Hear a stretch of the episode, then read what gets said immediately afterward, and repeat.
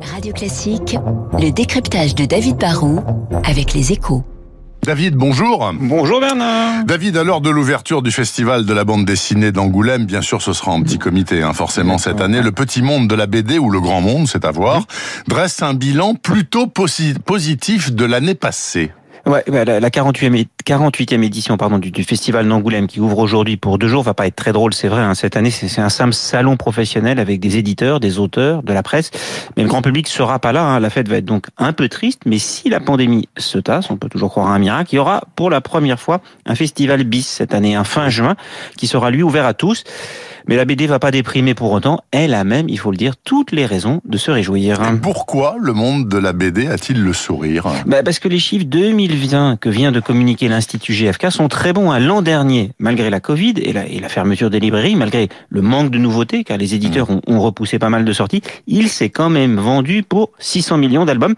C'est énorme, hein presque un livre sur cinq vendu en France et désormais une bande dessinée. Et surtout, en 2020, le marché de l'édition en général était en recul de 2, 3, 4%, mais le segment de la bande dessinée a lui progressé de 9%.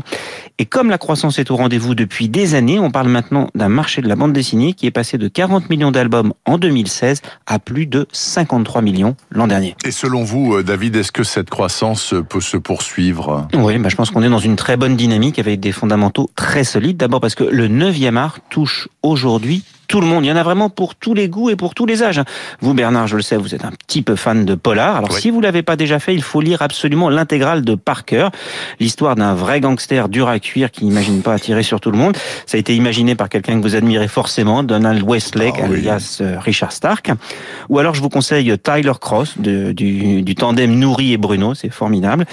Bon, mais le rayon manga, dont les ventes affichent aussi un plus 18%, cartonne absolument. Et du coup, bah, la bonne nouvelle, c'est que la BD est est un loisir culturel qui arrive à rajeunir son audience. Et les jeunes lecteurs d'aujourd'hui seront les vieux lecteurs de demain. Dans le hit parade des albums les, les plus vendus, on trouve de tout. Ça va de l'arabe du futur, c'est ce qu'on appelle un, roman graphique, mais aussi des nouveaux Lucky Luke ou Black et Mortimer. C'est le signe que les héros de BD sont maintenant comme les super-héros américains.